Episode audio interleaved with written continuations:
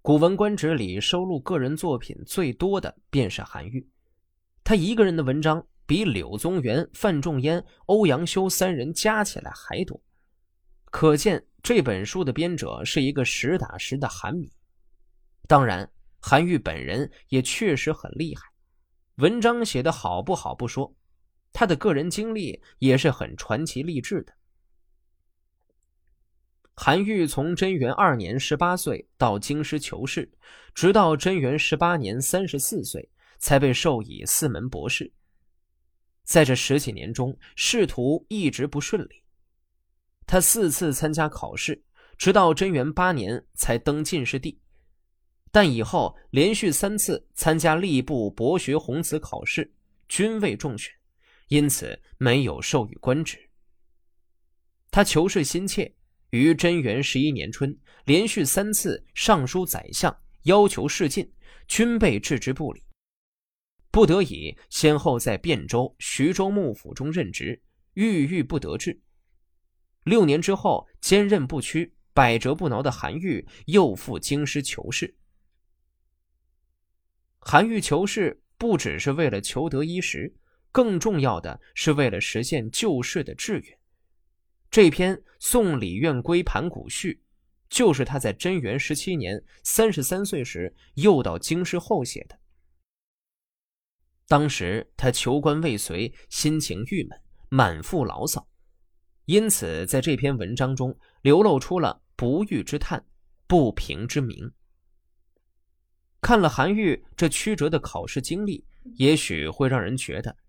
这年轻时代的韩愈也没有那么才华横溢嘛，这考试考了三年也考不上，实在不能算什么人才呀。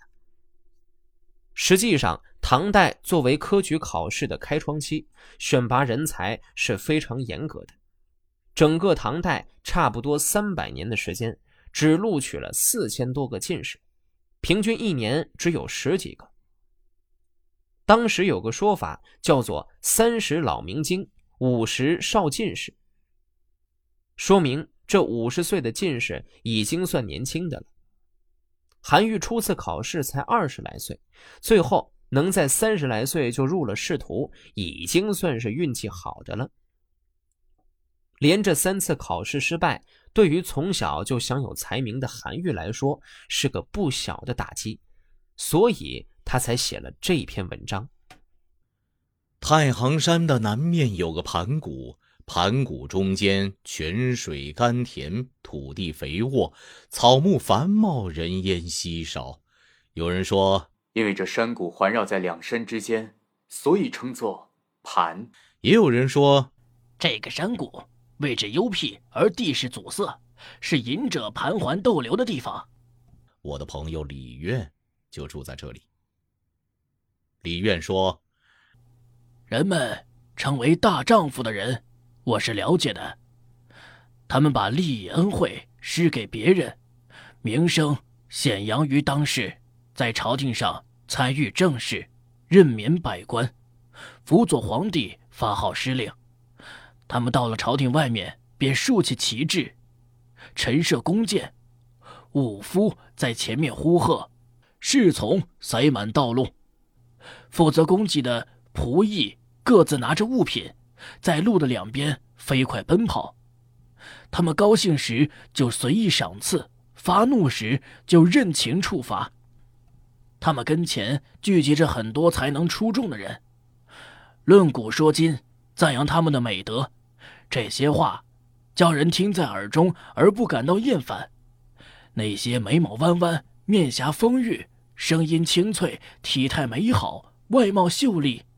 资质聪慧，起舞时轻薄的衣襟飘然而动，长长的衣袖遮掩面容，白粉茶脸、清黛画眉的女子，在一排排后房中清闲的住着，自恃貌美，妒忌别的姬妾得到宠爱，争着比美，一心要获取主人的怜爱，这就是受到皇帝的知遇。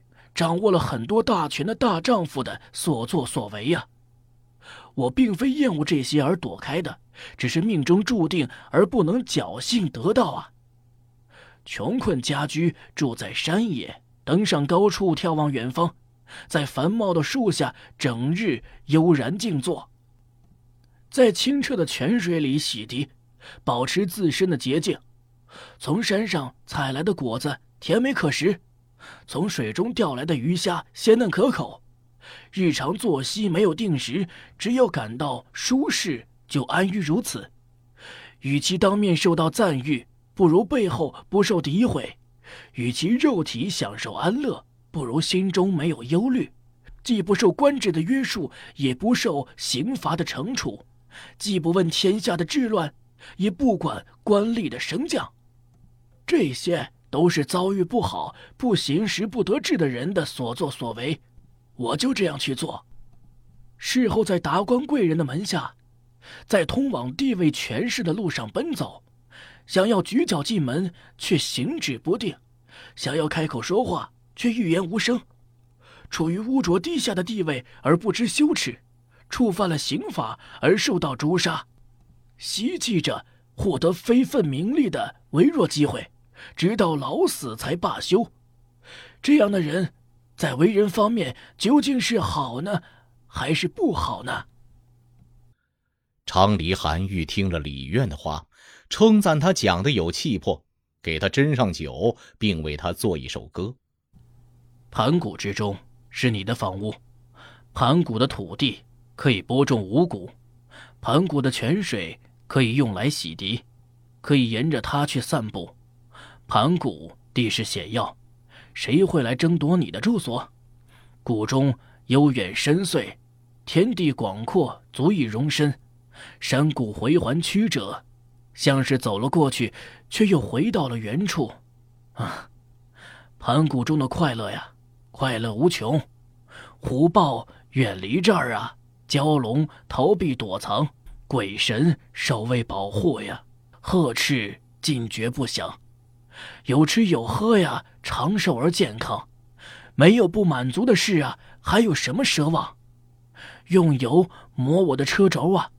用粮草喂我的马，随着你到盘古啊，终生在那里悠悠徜徉。